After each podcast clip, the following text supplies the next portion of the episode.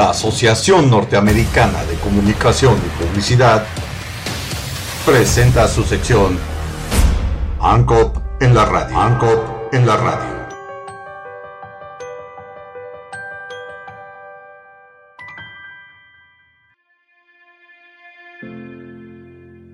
El cambio climático también es sexista.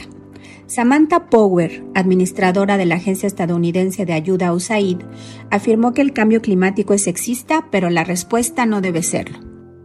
Las mujeres conllevan mayor carga del impacto de la crisis climática y son más propensas a morir en desastres naturales, por lo cual considero importante unir el trabajo del clima y el género, es una conversación urgente ante el último informe del panel intergubernamental del cambio climático de la Organización de las Naciones Unidas, la ONU, que pronostica un futuro terrible si no abordamos el tema. Explicó que los impactos del cambio climático no son neutrales al género. El aumento de las temperaturas aumenta para todos, el ritmo creciente y la ferocidad de las tormentas cae sobre hombres y mujeres por igual. Pero hay evidencias claras de que las mujeres y las niñas soportan una carga desproporcionada de los peores impactos del cambio climático. Las mujeres y las niñas tienen mucha más probabilidad de morir a causa de desastres naturales y climáticos. Entre más fuerte o intenso sea el evento climático, mayor será la brecha de género entre la mortalidad de hombres y mujeres. Esto no se debe a diferencias biológicas, sino a las normas de género que enfrentan las mujeres en todo el mundo, pues espera que se queden en casa cuando ocurre un desastre, al cuidado de niños o ancianos.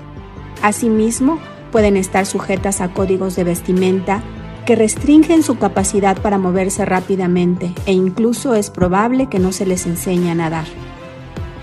La otra gran razón por la que el cambio climático golpea más a las mujeres es porque representan a la mayoría de los pequeños agricultores del mundo. Y el aumento de las temperaturas y las lluvias irregulares causan estragos en los sistemas alimentarios mundiales. Cuando las sequías arruinan los cultivos que trabajan las mujeres, o cuando las lluvias o las crecientes los inundan, se ven privadas de una de las pocas oportunidades que tienen para obtener ingresos, agregó.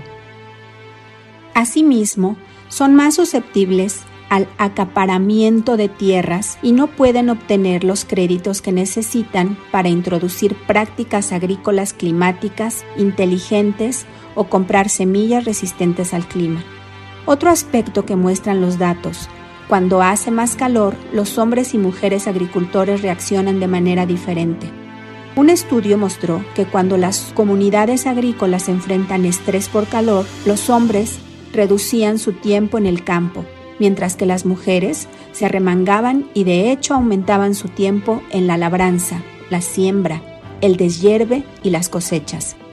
Esta no es una historia de determinación y resistencia, es solo otra señal de que las mujeres no tienen opción para ganar dinero y alimentar a sus familias, mientras que los hombres sí.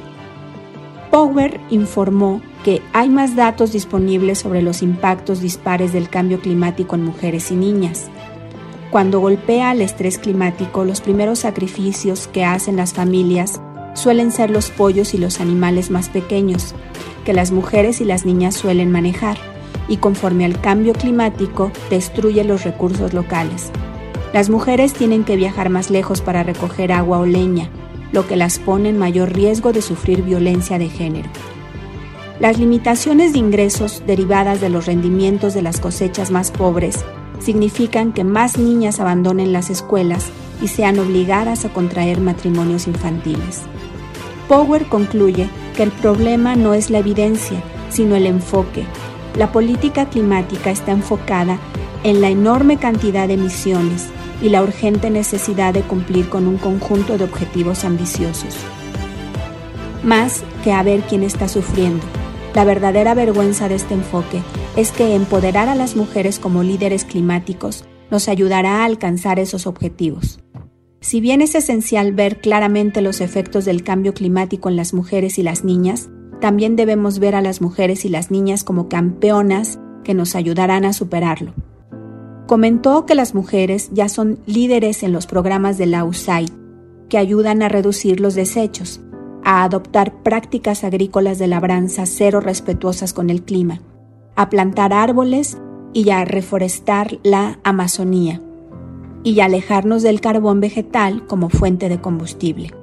La investigación muestra que entre más mujeres haya en el Parlamento, más probabilidades hay de que se ratifiquen los tratados ambientales, se reformen las políticas de uso de las tierras y se proteja más al medio ambiente.